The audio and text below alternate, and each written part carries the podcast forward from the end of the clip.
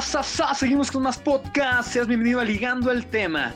Esta semana tengo el honor, el gusto, el placer de presentar al host, mi pana, mi amigo, mi raza, el señor Pablo Bustamante. Seas bienvenido.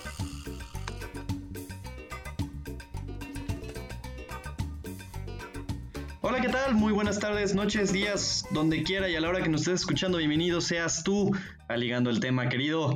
Eh, mi nombre es Pablo Bustamante y para el panel de este día te voy a presentar a Luisito Lima. ¿Cómo estás, querido amigo? Ah, muy bien, muy feliz, entonando el himno universitario y pues este, no sé, quiero que sea breve esta presentación porque quiero escuchar a mi contraparte Doño Torrijos. ¿Cómo está él? ¿Quieres saber? Gracias, gracias, querido. Para eso también voy a presentar a la contraparte, el señor del trueno, Toño Zorrijos. ¿Cómo estás? Muy bien, Pablito, muy bien, muchísimas gracias. Muy buenas noches a ti, a todos los que nos escuchan. eh, y a Lima también. También te quiero, amigo. Muchas gracias, muchas gracias, Toñito. Y para esto también, por último y no menos importante, Sir Suave, Joshua Ramírez, ¿cómo estás? Cruz Azul, los amigos del gol en la portería propia. Muy bien, amigo, todo bien de este lado. Maravilloso, maravilloso. Qué gusto, qué gusto escucharlos. Y bueno, el día de hoy tenemos dos temas que marcaron la agenda política mexicana esta semana. Para no perder la costumbre, Toñito, ¿qué vamos a platicar el día de hoy? Cuéntame. Claro que sí, Pablito. Y en efecto, no vamos a hablar del Cruz Azul ni de la victoria de Pumas. Vamos a hablar de dos temas de gran relevancia nacional. Uno, eh, la salida de Romo de la oficina de la presidencia, Alfonso Romo. Y también, eh, por el otro lado, vamos a hablar de la macabra coalición, o no sé cómo llamarle, PRI-PAN-PRD para las elecciones del 2021. Todos unidos contra Morena.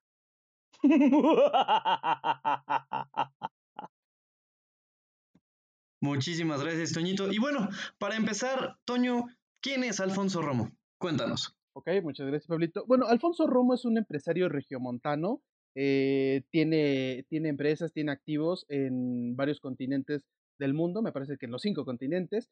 Y desde hace dos años, bueno, desde hace varios años, él lleva una amistad o llevaba una amistad con el entonces candidato, líder de Morena, Andrés Manuel López Obrador, y el actual presidente. Una amistad que se fue eh, madurando, por así decirlo, hasta, hasta el 2018. Alfonso Romo se decía que era un puente entre el empresariado mexicano, el empresariado del sector privado, y Andrés Manuel López Obrador, muy conocido desde la campaña de 2006 por eh, atacar mucho este sector, también en la campaña de 2012, y ya en la campaña de 2018 fue más mesurado, y muchos dicen que Alfonso Romo fue, fue este artífice de que hubiera una transición pacífica y de que hubiera una buena relación en estos dos primeros años de gobierno entre, el, entre Andrés Manuel López Obrador y el sector privado de nuestro país. Ese es Alfonso Romo. Alfonso Romo es un empresario y que fue funcionario público hasta hace unos días. Muchas gracias, Toño. Josh, tengo que, veo que tienes levantada la mano. Cuéntanos, ¿qué tienes que decir al respecto?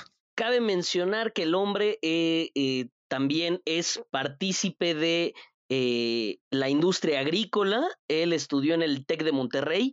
Es uno de estos eh, tecnócratas de la vieja guardia. Es empresario, por supuesto, como debe de ser, como niño bien, que es del TEC de Monterrey, ¿verdad?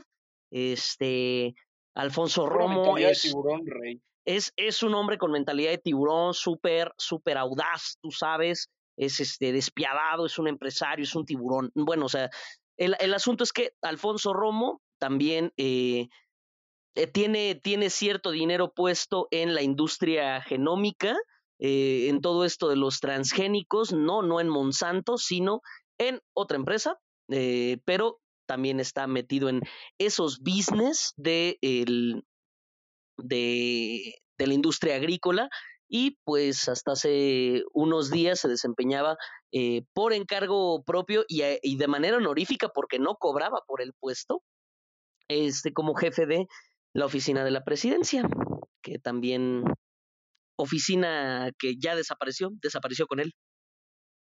Veo que Torrijos tiene la mano levantada también. Antes de darle, gracias Josh, antes de darle la, la- la palabra a Toño, le quería preguntar a Lima justo sobre esta desaparición de la oficina de la presidencia. ¿Qué detona la desaparición de la, de la oficina de la presidencia y qué detona la salida de, de Alfonso Romo?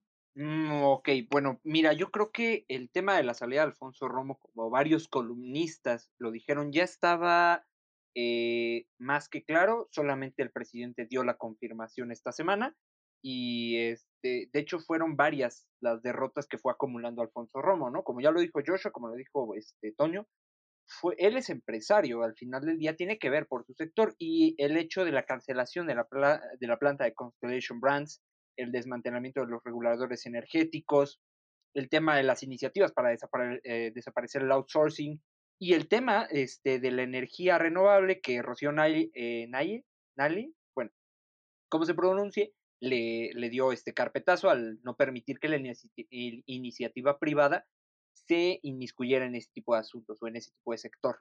Entonces yo creo que ya eran varias derrotas acumuladas y dijo, bueno, pues ya basta, ¿no? Y al final del día eh, solo es la salida de ese puesto oficial. el presidente salió a decir en su mañanera que iba a seguir asesorándolo, pero ya no en el puesto de la oficina de la presidencia, porque no tenía razón de ser, esa es la justificación que él dijo ¿eh? en su mañanera el presidente, que no tenía razón de ser la oficina de la presidencia y que se gastaba demasiado dinero. Entonces, bueno, en este tema de la austeridad republicana, pues es este, eh, esta situación, ¿no? Y aparte, pues un, tema relacionado también eh, con este, que ya no estaba tan presente ahí en el gabinete, ¿no? Esta exclusión o esta segmentación que se le estuvo dando. Entonces yo creo que fueron varios los factores, pero principalmente dos, el político y el económico, fueron los que lo mandaron fuera de la oficina. Y pues bueno, a ver, no sé, Toñito. Muchas gracias, Luisito. Muchas, muchas gracias. Toño, mencionaba Lima también esta cuestión de, la fragmentación. Joshua y, Lima mencionaban esta cuestión de la fragmentación eh, política y económica entre gobierno y sector privado. Te pregunto a ti, ¿tú, eh, ¿tú crees que esta fragmentación fue lo que detonó la salida? ¿Tú crees que va a haber una buena relación todavía entre Romo y Andrés Manuel, el sector empresarial el sector público? Eh, o, ya estaba simplemente pactado y bajo este régimen de austeridad republicana estamos viendo eh, recortes en todos lados? ¿Tú qué opinas al respecto? Cuéntame. Muchas gracias, Pablito. Mira, contrario a lo que opina Lima, yo creo que hay que analizarlo primero desde qué, qué jodidos hacía la oficina de la presidencia, ¿no? La oficina de presidencia se creó más o menos en el sexenio de Carlos Salinas de Gortari. ¿Para qué? Con la intención de que se coordinaran las políticas, proyectos, acuerdos o lo que más le interesara al presidente aplicar durante su sexenio. Se mantuvo durante los otros sexenios hasta ahorita con Andrés Manuel López Obrador. Entonces, eh, eh, se acordó cuando Obrador llegó a la presidencia, porque Ah, cabe aclarar que a Romo se le preguntó varias veces si él iba a formar parte del gabinete, que iba a ser secretario de Economía o de Hacienda o de cualquier otro puesto, y dijo que no. Sin embargo, hubo un acuerdo entre Andrés Manuel López Obrador y Alfonso Romo para que él ocupara este cargo de la oficina de la presidencia durante dos años. De hecho, existen entrevistas que le hicieron Alfonso Romo, existe eh, en una de las primeras mañaneras de las, de las que ah, Obrador daba, de que Romo iba a ocupar ese cargo únicamente por dos años. Ya pasaron los dos años, entonces Alfonso Romo se va de esta, de esta, de esta oficina. Que cabe aclarar que en estos momentos yo creo que Obrador no lo necesita porque eh, él día tras día da instrucciones, da órdenes, entonces, como para qué le va a dar una instrucción a un intermediario si él es el, que los da de manera directa las instrucciones a los demás, eh, a los demás miembros del gabinete presidencial. Yo creo que si nosotros fuéramos una república presidencialista, semipresidencialista que contara con un consejo de ministros, a lo mejor podría tener cabida la oficina de la presidencia. Pero no, hemos sido tradicionalmente un, país con un titular del Ejecutivo muy fuerte, que si dice esto, se hace, y, en el sexenio de Andrés Manuel López Obrador no es la excepción. Entonces, Alfonso Romo, en, ese, en, este, en esta situación, pues yo creo que tampoco ya tenía mucha razón de ser. Y ahora, él mismo mencionó que él iba a seguir apoyando a Andrés Manuel López Obrador y en una entrevista que se le hizo después de que, en estos momentos, después de que dejó la oficina de la presidencia, él acordó que iba a seguir desde afuera trabajando tanto con el sector privado como con el sector público, con el gobierno de Andrés Manuel López Obrador. Entonces yo creo que no hay una fragmentación entre el sector público y el sector privado. Yo creo que si bien existen muchas voces en el sector privado que están en contra de Andrés Manuel López Obrador y que los han hecho ver y que lo vamos a tratar en el siguiente tema, eh, yo creo que al final de cuentas no existe tal fragmentación, tanto que se le está dando ya marcha atrás a la, a la iniciativa presidencial de la reforma que iba a, a, a, normar o a quitar el outsourcing. Entonces yo creo que existe una buena relación, tanto existe que tenemos un consejo económico asesor. Este, muchas gracias, Toñito. Eh, excelente, excelente observación. Eh, muchas gracias por tu comentario. Josh, ahora que, ya no existe la, oficina de la presidencia y que solamente quedan los organismos como la Coparmex, el Consejo Coordinador Empresarial, ¿qué le depara al sector privado en esta afrenta directa que ha tenido con el presidente durante este sexenio? Vale, eh, creo que siempre me ha gustado ver a la oficina de la presidencia eh, si el presidente fuera Santa Claus, definitivamente la oficina de la presidencia serían elfos, serían duendes, este, duendes navideños, muy a tono con las fechas por las que estamos a punto de pasar. Así me imagino la oficina de la presidencia, ¿sabes? Un lugar lleno de gente trabajando para eh, el presidente, ¿no?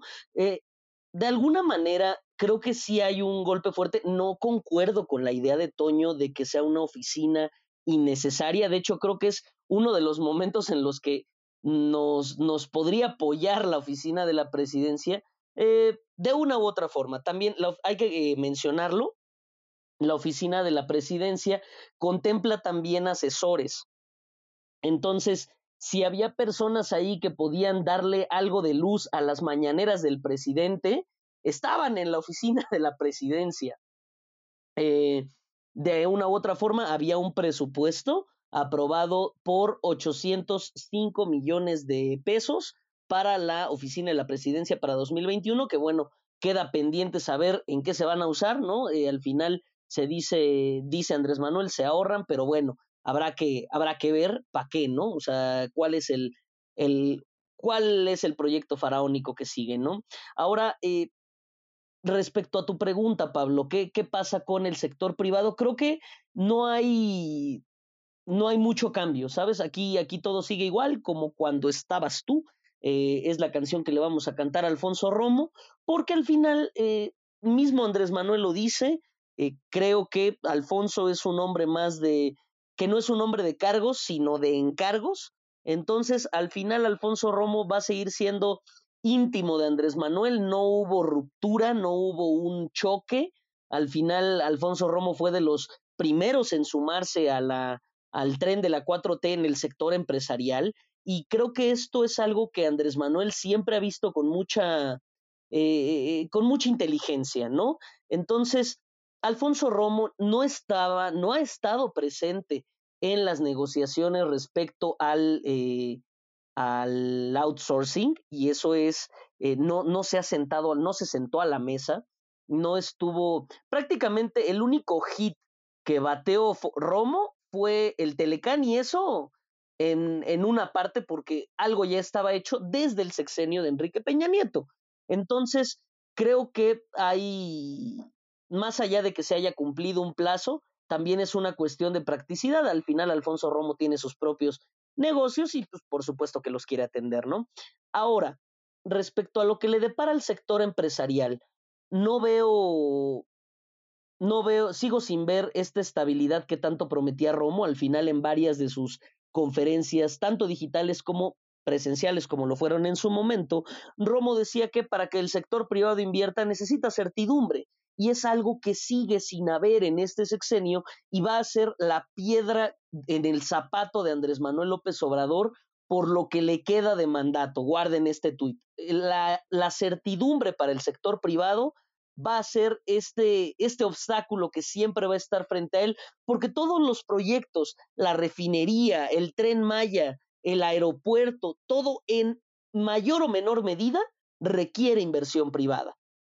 El país para funcionar, lo dijo el propio Romo, con el respaldo de Andrés Manuel, el país requiere la inversión privada. El Estado no puede sacar a flote todas las encomiendas que tiene por su cuenta.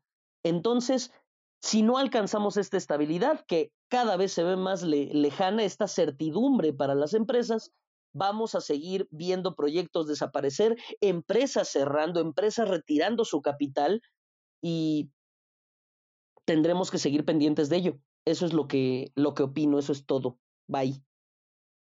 Muchísimas gracias, muchísimas gracias Josh. Muy, muy interesante observación y creo que sí es, tiene muchos puntos a considerarse.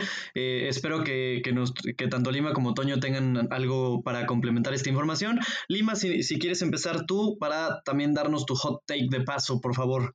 Sí, mira, de manera muy rápida y coincidiendo con lo que dice eh, Joshua, esta parte empresarial, ¿no? Esta parte que es eh, medular o que va a ser medular de cara a las negociaciones o a la interlocución que pueda existir entre el sector privado y el sector público, sí está Alfonso Romo. Recordemos que en enero del año que viene se renueva la presidencia del Consejo Coordinador Empresarial que ha sido una punta de lanza en los temas del sector privado y lo hemos mencionado muchas veces en este programa. Entonces, eh, yo creo que sí va a ser parte importante eh, porque Alfonso Romo, al ser empresario y ser esta, digamos, dualidad o entidad dual entre el sector público y el privado, yo creo que sí va a tener este, mucha preponderancia quien quede en el Consejo Coordinador Empresarial, que parece ser que va a quedar el mismo por otro año más, pero este, ver cómo se van a mover esas fichas y si cambia, ahí va a haber un tema bastante interesante de cómo se van a coordinar para hablar con la antesala del presidente, que en este caso seguirá siendo Alfonso Romo, eso sí. Muchas gracias, Toñito eh, Lima. Y ahora, Toñito, ¿qué es el que, es el que estaba opuesto a la, a, la, opinión de Lima? ¿Tú qué tienes que decir al respecto? ¿Con qué te quedas? ¿Con qué concluyes? Sí, eh, mira, quiero aclararle esta parte de la, de la necesidad de la oficina de la presidencia. Eh, yo pienso que sí, obviamente es necesaria porque había asesores, pero dentro de ellos estaban Lázaro Cárdenas Batel y otros cinco, otros cinco personas que la verdad no eran tan, tan excelentes perfiles. Sin embargo, yo creo que por las cualidades que tiene nuestro sistema presidencialista, al final de cuentas las decisiones recaían en el presidente y Obrador ha dicho cuáles son sus proyectos primordiales. Entonces, que necesite un coordinador de la oficina, pues como que no, él no lo entiende así. Sin embargo, sí son necesarios esta parte de los asesores. Y por la parte de la, de la certidumbre eh, que necesita el país, y mismo Alfonso Romo lo dijo, México necesita crear riqueza para que nos vaya bien. Y no sé, no sé qué tanta incertidumbre vayan a tener los empresarios. Yo creo que sí, después, yo creo que eh, lo que pasa en el 2021 con las elecciones, ahí se va a empezar a ver qué tanta certidumbre no va a haber en va a, a tener nuestro país por los otros tres años que dure el gobierno de AMLO. Pero cabe recordar que AMLO creó un consejo asesor económico o algo así, donde están varios empresarios, entre ellos nuestro amigo Salinas Pliego, que lo están, se supone, apoyando a dar certidumbre a, a los empresarios. Entonces, si algo, si algo falla, eh, significa que ese consejo asesor económico, o como se llame, falló también, y falló muy gacho, porque se supone que, están, que está compuesto de puros empresarios de puros empresarios que están apoyándole a AMLO a darle certidumbre a la iniciativa privada. Entonces, como hot take, yo, yo, yo no me preocuparía tanto por la salida de Alfonso Romo de la presidencia, me preocuparía por lo que vaya a suceder en el próximo año en nuestro país en temas electorales. De lo único que podemos dar certeza en este programa es de que Salinas Pliego es un pendejo. Yo me me abstengo de comentar al respecto en este momento. Eh, sin embargo, creo que voy muy por la línea de, de Toño en, en, cuanto a no me preocupa tanto la salida de Romo, es más bien la incertidumbre que, que vamos a vivir durante los próximos tres años si las cosas se mantienen como están. ya vimos la salida de Best Buy, ya vimos la salida de eh, Sin Delantal y lo más probable es que tengamos este tipo de eventos durante el, por lo menos durante el próximo año, si, si la situación no mejora. Y bueno, pues como, como siempre, llegando al tema, va a estar al pendiente, vamos a estar aquí para señalar, comentar, criticar, analizar todo lo que se desarrolla alrededor de este tema. Eh, y bueno, para, para, concluir y poder comenzar con, con, con, lo siguiente, me gustaría... Sí, Joshua, tienes algo que... Veo tu manita levantada, ¿qué pasó? Cuéntame. Eh, solamente me gustaría mencionar que Lima acaba de aumentar los intereses de su crédito en Banco Azteca solamente por el último comentario que hizo. No, no es cierto. Este, creo que. la voy a terminar de pagar hasta el 2050. Vas a terminar de pagar tu tele. Tu licuadora la itálica de Lima. y no la vas a acabar de pagar, amigo, lo siento. no, este, solamente me gustaría comentar respecto a el Consejo de Asesores Empresariales, me parece que se llama. Sabrá Dios cómo se llama el Consejo Empresarial que tiene AMLO. Creo que al final sí ha servido de una u otra forma para identificar eh, los problemas que hay. De alguna manera, eh, este abuso del, este abuso de la subcontratación tiene sus orígenes también en estas pláticas dentro de este consejo. O sea, al, final creo que ha servido como un identificador, más no para solucionarlos. ahí es el paso que hace falta dar. Entonces, ese sería mi hot take. Creo que Andrés Manuel no tiene una mala relación con los empresarios. Creo que los empresarios tienen una mala relación con el presidente. No, creo que... Eh, Máximo, creo que de ese cuerpo. Falta, falta disposición por parte de, eh, de las empresas y de presidencia para ceder en ciertos aspectos y saber en qué momento, eh, en qué momento le estamos regando. Y ya, eso es todo. Bye. Muchísimas gracias, Josh. y bueno, para, para, introducir el siguiente tema, me gustaría, si me lo, si me lo permiten, dar, poner el contexto de lo, que, de lo que pasó. La semana pasada, el Consejo Nacional del PAN, Partido de Acción Nacional, aprobó ir en alianza electoral con el PRI y el PRD para poder conformar una mayoría opositora en la Cámara de Diputados. ¿Qué, está pasando, doctor García, en la política mexicana? Yo, la verdad, ya me, me perturba todo lo que pasa alrededor del PRI y el PAN. Cada vez, cada vez los veo más, no sé, hambrientos, desesperados. Yo, yo, la verdad, no, no sé, eh, habíamos comentado en episodios anteriores que no podríamos dar al PRI por muerto y que el PRI está pasando por esta especie de proceso de de cambio de, piel como, como, como vil serpiente, eh, pero vaya que, que los, los, dos partidos más chocantes en junto con Morena, de los partidos más chocantes en ideología, vuelven a aliarse para hacerle frente a un Morena que si bien no está fuerte en, en, en el interior, eh, pues al menos, al menos se mantiene, se mantiene firme en, las cámaras. Entonces, para esto me gustaría abrir con Luis Lima. Cuéntame, ¿qué, qué, ves tú? ¿Ves acaso desesperación? ¿Ves hambre? ¿Ves una burla al, al, al, sistema de partidos en nuestro país? ¿Qué le depara a México de cara a la pretemporada electoral del próximo año? Ufas, se viene bueno, la verdad, y creo que, mira, fraude o burla no es teóricamente dentro de nuestro, sistema eh, este, político electoral contempla esta figura de las candidaturas, este, digo, de, perdón, de las este, coaliciones. Y justo el artículo 96 de la LEGIPE eh, nos menciona esta, esta situación de las candidaturas este, por medio de coalición. Claro, tiene que cumplir con unos requisitos procesales, no los voy a mencionar porque si no sería demasiado tedioso, pero ahora bien, hablando políticamente y dejando un poquito de lado el tema procesal electoral, que sí está, si ellos lo hacen conforme a la ley, está perfecto, ellos pueden expresar su intención, pero una cosa es que lo digan y otra cosa es que lo hagan, ¿no? Ahí es donde viene la diferencia. Y vamos a ver cómo van a quedar, cómo van a quedar sus candidaturas, porque recordemos que ya está aplicada, bueno, para este proceso electoral 2020-2021, el tema de la paridad y el tema del 3 de 3, ¿no? Entonces también va a haber bastantes cosas interesantes de cara a esta elección. Ahora bien, eh, el tema político. Tenemos al PRD, que es partido de izquierda y se hacen llamar el verdadero partido de izquierda. Tenemos al PAN, que es el verdadero partido de derecha, y tenemos al PRI, que es el partido del centro, ¿no? Entonces tenemos esta, esta situación, digo, por mencionar a los tres más grandes o los tres más fuertes, pero esta situación de que están de todos los este, chile, mole y manteca. Entonces creo que ahí sí va a estar demasiado raro y demasiado extraño cómo van a conformar sus alianzas, porque pues de entrada quien va a querer todas las candidaturas va a ser, porque estamos recordando que en el estado del norte, el PAN, ¿no? El PAN va a decir yo voy a poner, yo voy a traer la voz cantante y el PRD va a decir no, no, te voy a dejar y el PRI va a decir ah, pues dense en la madre, lo que sobre me lo dan, ¿no?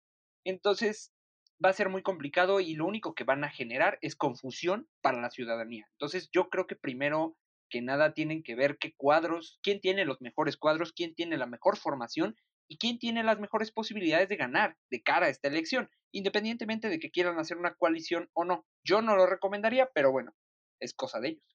Muchísimas gracias Luis. Ahora me voy con Toño, un verdadero conocedor del fútbol, ¿Cuál va a ser el planteamiento táctico que vamos a ver en esta, en esta liguilla electoral que, se va a disputar el próximo año? ¿Qué, le depara a, este, a esta coalición? ¿Hay, hay, material o solamente va a ser una alianza para hacer, hacer cuerpo? Muchas gracias, Pablito. Pues mira, quisiera empezar citando dos frases de dos líderes, uno del PRD y uno del PAN. Eh, del PRD, el fundador, Cuauhtémoc Cárdenas, que dijo una vez, aquí no vamos a arrear banderas, seguimos y seguiremos en la lucha, una lucha de principios. Seremos la más firme oposición contra el entreguismo, el oscurantismo, el oportunismo y la improvisación.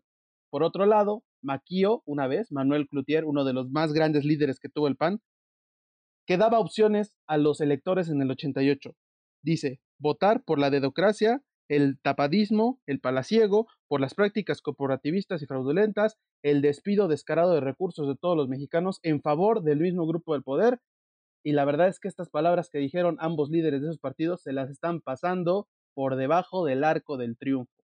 ¿Por qué? Porque una alianza entre PRI, PAN y PRD no solo deja de lado los principios de aquellos que fundaron sus partidos, sino también de las personas que llegaron a dar incluso su vida por la apertura democrática de nuestro país. ¿Y todo por qué?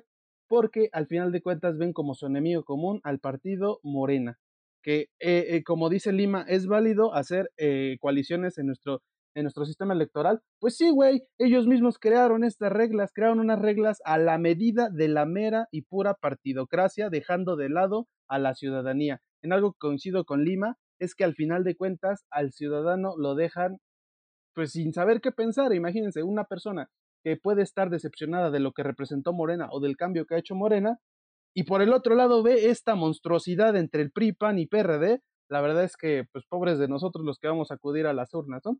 Y también, por el otro lado, cabe destacar que quienes, quienes están impulsando esta alianza entre esos tres partidos, es la coalición Sí por México, que como dijo una vez Obrador, es el Frena 2.0, que Sí por México está conformado por varios empresarios, empresarios de la vieja guardia, que están impulsando una agenda eh, a favor de la seguridad, de la educación, de tal y tal cosas, ¿no? Y que estos partidos supuestamente han hecho suyo. Entonces, al final de cuentas, yo creo, eh, dejando de lado el derecho, que sí es muy válido, nuestra constitución y las leyes permiten hacer cualquier eh, coalición entre PRI, PAN, Verde, lo que sea, derecha, centro, izquierda, eh, pero al final de cuentas, ideológicamente quedan muy mal estos partidos y sobre todo, eh, hablando de su historia, la verdad es que si se, si se logra hacer esta alianza, ya no sabremos si existe derecha o izquierda en nuestro país, al menos hablando de esos, porque yo no me imagino, poniendo un ejemplo, el Partido Republicano aliándose con el Partido Demócrata en Texas para vencer al Partido Libertario, o el Partido Laborista con el Partido Conservador en Inglaterra para vencer al Partido Nacional Escocés, o el PP de España con el Socialista para vencer a Esquerra Republicana. Entonces, como que yo creo que si bien lo permiten, están dejando de lado cualquier, están dejando en el camino sus principios. Muchísimas gracias, Toño. De verdad me pongo de pie, me quito el sombrero y te doy una ola de aplausos. Qué maravillosa conclusión, qué maravilloso análisis. Antes de que Limas le entre a los madrazos, me voy a ir con Suave. Suave, te quería preguntar también, ¿vamos a vivir lo mismo que el Pacto por México, donde todo valió madre a los dos días porque todo el mundo se enojó? ¿O qué, le depara a esta coalición? Vale, aquí me gustaría decir Primero que los principios son muy válidos en los partidos, son la base de los partidos. Sin embargo, el, principio que está privando en este momento, el principio mayor que se está buscando con esta alianza, es el principio de comer tres veces al día y mantenerse vivo. Esto es un sálvese quien pueda. Es un ave María en la cara de la democracia. De una u otra forma, eh, ya han salido varios líderes de Morena eh, a, hablar al respecto. Mismo Andrés Manuel ya calificó de vergonzosas y aberrantes estas coaliciones. Y al final, mismo Andrés, mismo Andrés se queda con, eh, con la confirmación de algo que el señor viene cantando desde 2006 porque desde 2006 viene cantando la existencia del PRIAN, ¿no? Del PRIAN RD, después le agrega. La mafia del poder, eh, los partidos que no ven por los intereses del el pueblo sabio. Entonces, de una u otra forma, PRIPAN y PRD en este momento lo único que están haciendo es darle la razón al señor. en este afán de combatir a Morena, en este afán de ganarle escaños a Morena, de ganarle gobernaturas, de evitar la atomización, que al final la atomización es lo que le puede hacer perder a estos partidos. Entonces, la, creación de nuevos partidos, que ya tenemos el registro de los tres nuevos para este año, y que pensando que PRI vaya solo, PAN vaya solo, PRD vayan solos, van a perder necesariamente. Ahora la lucha va a ser por aleccionar a los cuadros que ya que tienen arraigo en el partido que dicen, "Oye, tantos años pasamos pateando estos que están aquí para que ahorita vengas a aliarte con ellos." Ahí la, la patada va para Marco Cortés y la patada va para los dirigentes del PRI y del PRD. Entonces, eh, claro que, que, son válidos los, los, los principios y que son necesarios, pero al final Marco Cortés ya lo hace por mera supervivencia del partido. O sea, también hay que tratar de entender la lógica detrás de, de esta jugada. O sea, si, si la hay, ¿no? Creo que al final es mantener el registro, mantener la supervivencia a costa de los principios y de lo que sea, ¿no? Más allá de hacerle un frente ideológico a Morena, porque sabemos que no va por ahí, porque no hay unidad en el discurso de entrada, aquí realmente es todo contra Andrés Manuel, todo lo que sea contra Andrés Manuel, bienvenido. Porque al final lo único que se, que, que se logra cuando se dividen, cuando cada quien va por su lado, es que se concentra en los votos de Morena, que al final es un electorado fuerte, que aunque no tiene, que aunque no ha tenido los mejores resultados, lo que tiene en este momento es una base que cada vez se consolida más.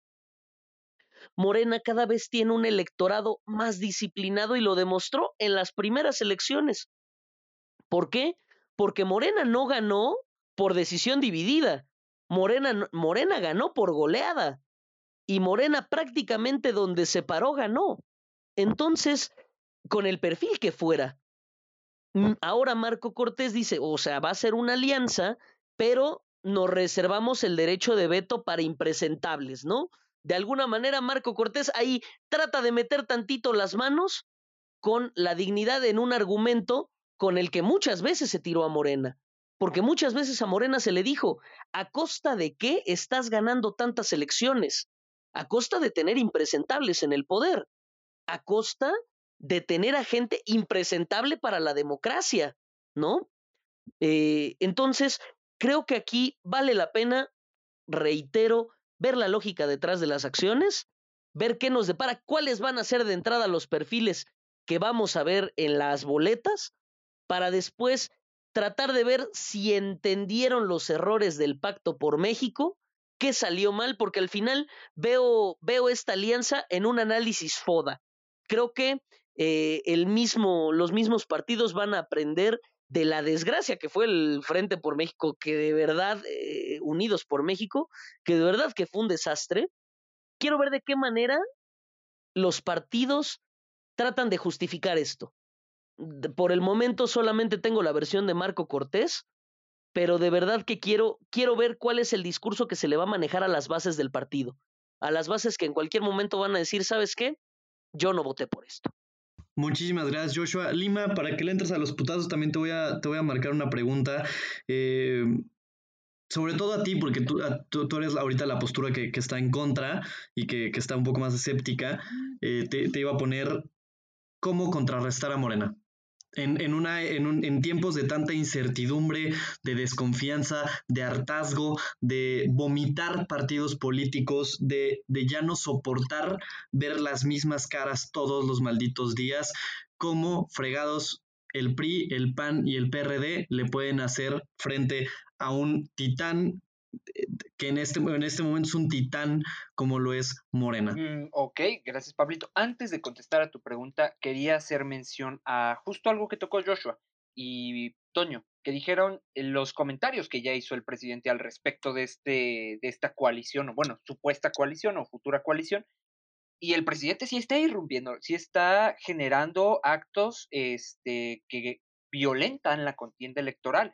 Recordemos y que gracias a Joshua tocó el tema de la democracia. La democracia es que todos los votos, digo, uno de los principios básicos de que dice Miguel Ángel Bovero, todos los votos valen lo mismo. Debe haber una igualdad en la contienda. Y esta igualdad no se está viendo desde el primer momento en que el presidente mete su cucharota y empieza a decirte como de no, pues ya los vieron, pobrecitos, que no sé qué. O sea, empieza a dar pronunciamientos que nadie le preguntó, que nadie le pidió, y empieza a generar este tipo de opiniones sesgadas y que directamente van al inconsciente de la población y del electorado. Entonces eso está pésimo, pésimo. Yo no sé, este, claro, tiene toda una intención, que es desestimar este, el voto que todavía, voto volátil le llamarían, de esta gente que no se decide. Ahora bien, ¿cómo contrarrestar a este titán de Morena? De una manera muy sencilla. Y se ha dicho, hasta el mismo Porfirio Muñoz Ledo lo ha dicho aquí, dándole inclusión y apertura a los jóvenes, dando este refresh nuevo, no a los politiquitos, no, esos no, sino a gente realmente consciente y a gente que realmente conoce la realidad y sabe quiénes son esos impresentables y sabe cuáles son los errores y qué cosas tienen que mejorarse. Entonces, yo creo que esa sería la mejor manera, presentando candidatos reales y no de plástico o de cera, ¿no? Eh, o candidatos que se sienten millennials y no son millennials, que agarran banderas que no les corresponden, que quieren sumarse a la lucha como de lugar, ¿no? De, temas sociales cuando no, ni siquiera les pasa por la cabeza este, ese tipo de situaciones hasta que su asesor o su equipo de marketing le dice como de, ah, tienes que subirte al mame, ¿no? Entonces, debe de haber verdadera autenticidad en este tema y una inclusión verdadera hacia los jóvenes para poder contrarrestar a este titán que le llamamos nosotros. Ahora también, el papel de la pandemia. Cómo ha manejado la pandemia el gobierno federal es pésimo y eso se queda en el inconsciente. ¿Cuántas muertes? Tú dime si las personas que han visto fallecer a sus familiares porque no han podido atenderlos en los hospitales públicos van a seguir votando por Morena. Claro que no. Entonces también hay que buscar esas opciones. Ahora bien, Joshua mencionó a Marco Cortés este, porque era el único que se había pronunciado, es el único que se ha pronunciado y dijo que la única opción para detener a, a la mayoría en el Congreso en 2021 es a través de una coalición con la sociedad y la oposición. Yo llamaría que simplemente se escuchara a la sociedad, no tienes que coaligarte porque no eres otro grupo, tú eres de ellos, debes de surgir de ellos. El poder es del pueblo, por el pueblo y para el pueblo. Fin. Muchas gracias, Luisito. Josh, a manera, a manera de conclusión, eh, te, quería, te quería preguntar, ¿verdaderamente los jóvenes tenemos oportunidad en los cuadros de los partidos políticos actuales? ¿O meramente estamos viendo politikids en masa, en producción en masa? Vale, solamente a manera de conclusión, porque me gustaría escuchar la opinión de Toñito, que no ha hablado tanto en esta parte. Eh, sí me gustaría decir que, citando, eh, parafraseando a don Porfirio Muñoz Ledo, que nos hizo el favor de estar en este programa, y que si no han escuchado ese episodio, por favor, escúchenlo, es un especial de LED. Eh, sí quiero, sí creo que no hay espacio para los jóvenes en los partidos. Creo que si los jóvenes vamos a eh, participar de la política, tenemos que encontrar los medios propios para participar con iniciativas eh, surgidas de la propia juventud. Al final, no podemos ser partícipes de principios con los que ya no podemos sentirnos identificados, dada la anacronía de su formación con la nuestra. Al final, no, no somos una, una generación, somos de las generaciones más preparadas que ha tenido el país en términos académicos, pero no hemos encontrado la manera de incidir más allá de los discursos, más allá de los congresos, de los modelos de Naciones Unidas, que pues al final me estoy mordiendo la lengua, pero tenemos que encontrar espacios de incidencia real más allá de esto, ¿no? Creo que eh, de la iniciativa juvenil pueden salir grandes cosas si encontramos la manera de salir de estos, de estos cascarones para ir más allá. Entonces, eh, creo que eh, sí, la alianza PRI-PAN-PRD era la crónica de un desastre anunciado. Al final no quedaba mucha alternativa para estos partidos, pero siempre, eh, siempre queda esperanza y es que cuando todo el sistema parezca caer, habrá nichos de oportunidad para los jóvenes que nos mantengamos vivos. Muchísimas gracias, Josh. Y ahora sí, Toñito, date, atáscate para concluir. Muchas gracias, Pablito.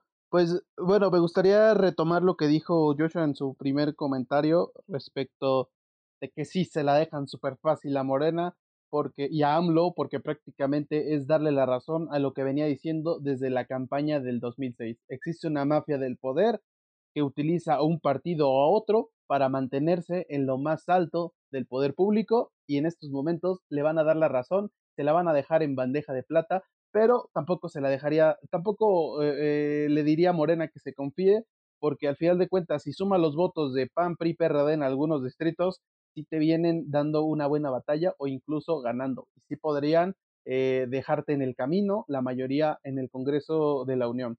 Y aunque no me preguntaste a mí, pero sí eh, respecto de, de, si los jóvenes tenemos oportunidad en este sistema actualmente, y yo pienso que oportunidades, muchas, muchas, no las hay, porque si tú quieres prosperar en un partido político, necesitas apellidarte de una manera o de otra, o ser familiar, o llevarte muy bien con el presidente de la Jucopo del Senado o de alguna otra organización con poder, para que puedas prosperar, porque al final de cuentas sí puedes decir que el partido da oportunidades a los jóvenes, pues sí, pero ¿qué clase de jóvenes? ¿A qué, a qué, a qué nivel social, no?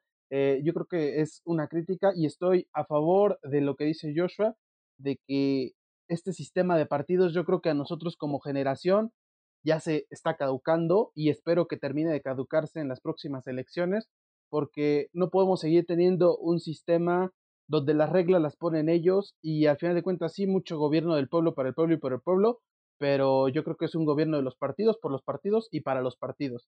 Y si los partidos estuvieran conformados por gente, por ciudadanos, por de verdad por los distintos sectores que conforman este país, otra cosa sería. Sin embargo, no lo es. Están controlados por cúpulas de diversos sectores eh, y, de, y, de, los sectores que siempre han estado históricamente.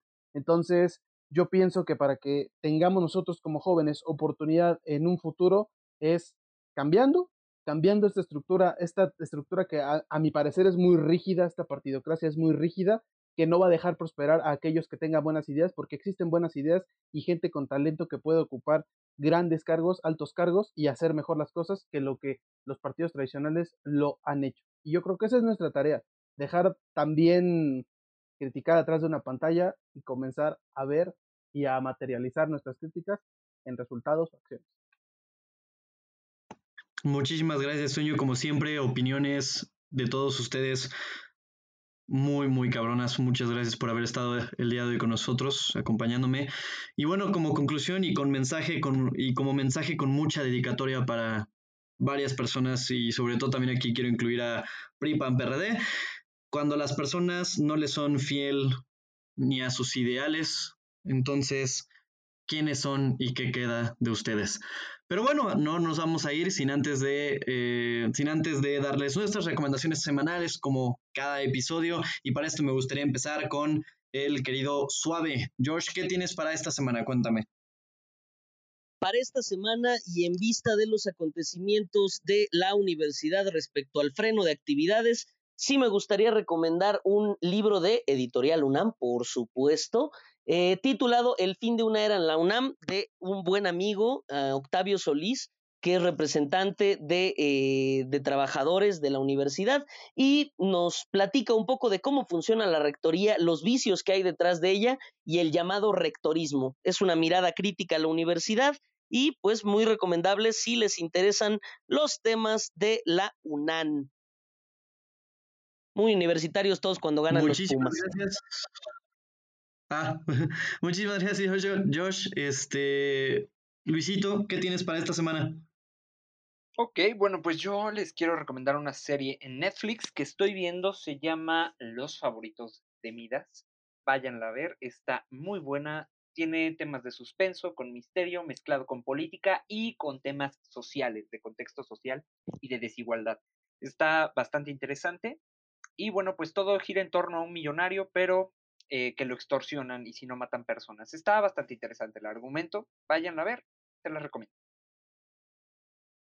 Muchísimas gracias, Luisito. Toñito, ¿qué tienes para esta semana?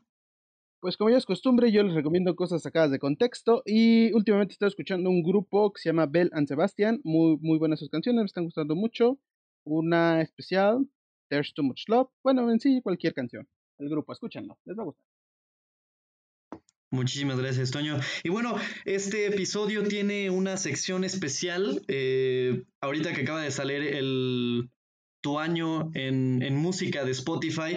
Queríamos agradecerles a todos ustedes que nos escuchan por estar aquí desde el principio. Si eres nuevo, si eres viejo, si eres incondicional, queremos darte las gracias y para esto eh, queríamos eh, agradecerles a personas muy particulares que compartieron en, en sus historias en Instagram eh, que ligando el tema formó parte de sus podcasts más escuchados del año. Para esto quiero mandarle un agradecimiento especial y un abrazo a Gabo Fuertes, a Ferlara, Pato Cardoso, Astrid Gómez, Javi, Javi Venganza, que estuvo con nosotros en uno de los episodios. Eh, tenemos a Brenda Aguirre y a Ceci, nuestra querida Ceci. Eh, quiero mandarles un afectuoso abrazo. No sé si alguno de ustedes tenga otro, otro saludín por ahí guardado.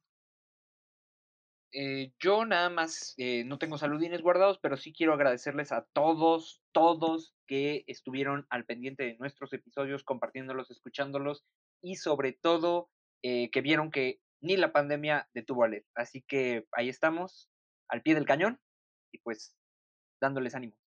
Arriba, pana. Arriba. Gracias, Luisito. Gracias, Luisito. Toñito. No, pues la verdad es que un, un, un, saludo a todos y de verdad muchísimas gracias a todos los que nos escuchan, nos soportan semana tras semana. Y pues ya.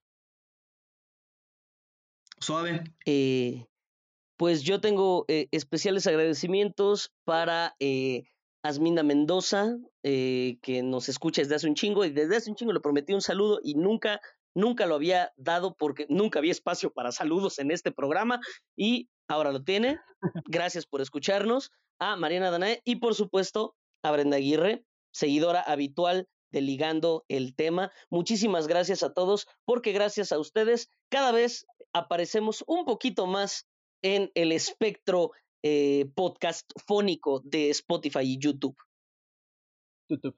Muchas gracias, Josh. Saludito, Brenda, lo querías, lo quería personalizado, un beso y un abrazo. Y sí, efectivamente, un saludo y un agradecimiento muy, muy grande a todos los que nos escuchan en territorio nacional y fuera, de, fuera del país. No seríamos nada sin ustedes y ustedes nos motivan a hacer cada episodio mejores. Eh, las palabras, las palabras sobran y el tiempo, el tiempo no es, no es mucho, de hecho ya, ya nos exhibimos un poquito. Yo, yo soy Pablo Bustamante y a nombre del equipo de Ligando el Tema les doy las gracias. Nos vemos la que sigue. Un beso. A Iker Sugasti también. Iker Sugasti también. Iker Sugasti, te amamos.